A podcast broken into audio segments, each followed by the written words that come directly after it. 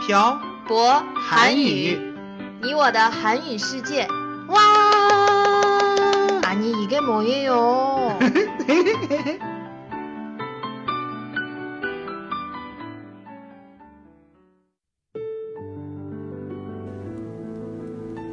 跟朴博学韩语，请在淘宝搜索店铺“朴博韩语”查看课程详情。欢迎大家一起来学习。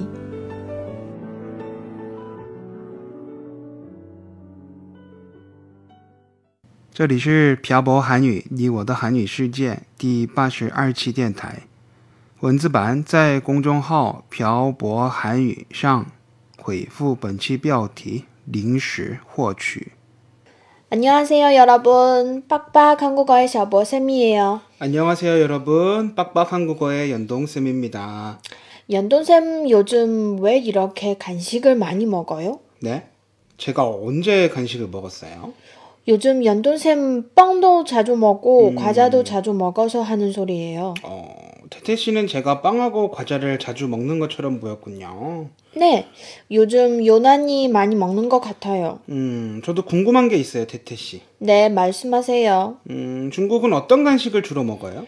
아, 전 간식을 잘 안 먹어서 모르겠어요. 근데 젊은 사람들 다 라条 좋아해요.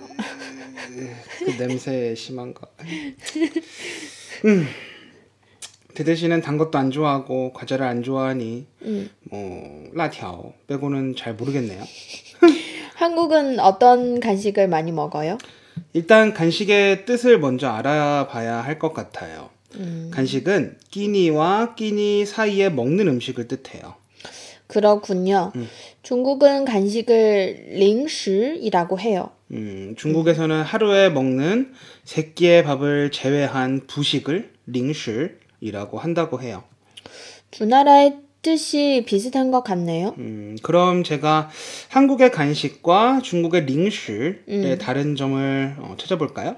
네, 그래요. 한국의 간식은 끼니와 끼니 사이에 먹는 것이 중요해요. 제가 문제를 내볼게요. 한번 맞춰보세요. 네, 알겠어요. 떡볶이, 샐러드, 치킨 너겟은 간식일까요? 방금 연돈쌤이 말한 떡볶이, 샐러드, 치킨, 네겟? 너겟. 너겟? 아, 너겟 등은 끼니로도 먹을 수 있는 거죠? 네, 그러면 간식이 아닌 것 같네요. 음, 물론 끼니로 먹을 수도 있지만 끼니와 끼니 사이에 간단하게 먹으면 간식이 될 수도 있어요. 그러면 만약에 아침을 먹고 나서 점심이 되기 전에 배가 고파서 라면을 먹으면 이 라면도 간식이에요? 엄밀하게 말하면 간식이죠. 음, 그렇구나. 그런데 보통 간식으로 간단히 먹을 수 있는 음식을 먹죠. 예를 들면요? 과자를 먹거나 초콜릿을 먹어요. 과자는 뭐예요? 중국어로 빙간이에요?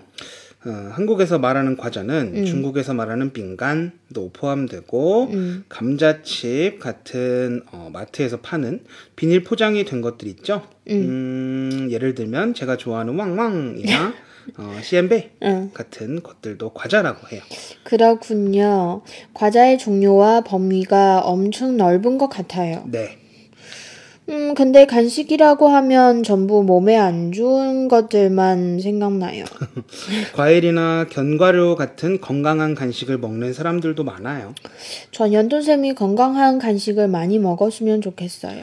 아, 저 과일 안 좋아하는 거 아시면서. 그러면 우리 견과류라도 사서 먹을까요? 그거 좋은 생각인 것 같아요. 저 예전에 북경에 살 때는 견, 견과류를 많이 먹었는데 대련에 오고 나서 잘 안 먹는 것 같아요. 왜요? 저도 잘 모르겠어요. 우리 오늘 견과류를 사러 마트에 가는 거 어때요, 연돈쌤? 네, 알겠어요. 음, 견과류를 많이 먹으면 노화 방지가 된다고 하니 대화 마무리하고 사러 가요. 네, 그래요. 그럼 오늘 내용은 여기까지 할까요? 네, 그래요. 연돈쌤 오늘도 수고하셨어요. 네, 태태 씨도 수고하셨어요. 네. 오늘은 간식에 대해서 이야기해봤습니다. 어, 저와 태태 씨는 간식을 별로 좋아하지 않는 편이지만 간식을 좋아하고 즐기시는 분들이 많을 거라고 음, 생각해요. 방금 말했듯이 과일이나 견과류 같은 건강한 간식을 많이 드시는 건 어떨까요? 오늘 내용은 여기까지 하겠습니다. 지금까지 빡빡 한국어의 샤보쌤과 연동쌤이었습니다. 들어주신 분들 감사합니다. 다음에 봐요. 안녕.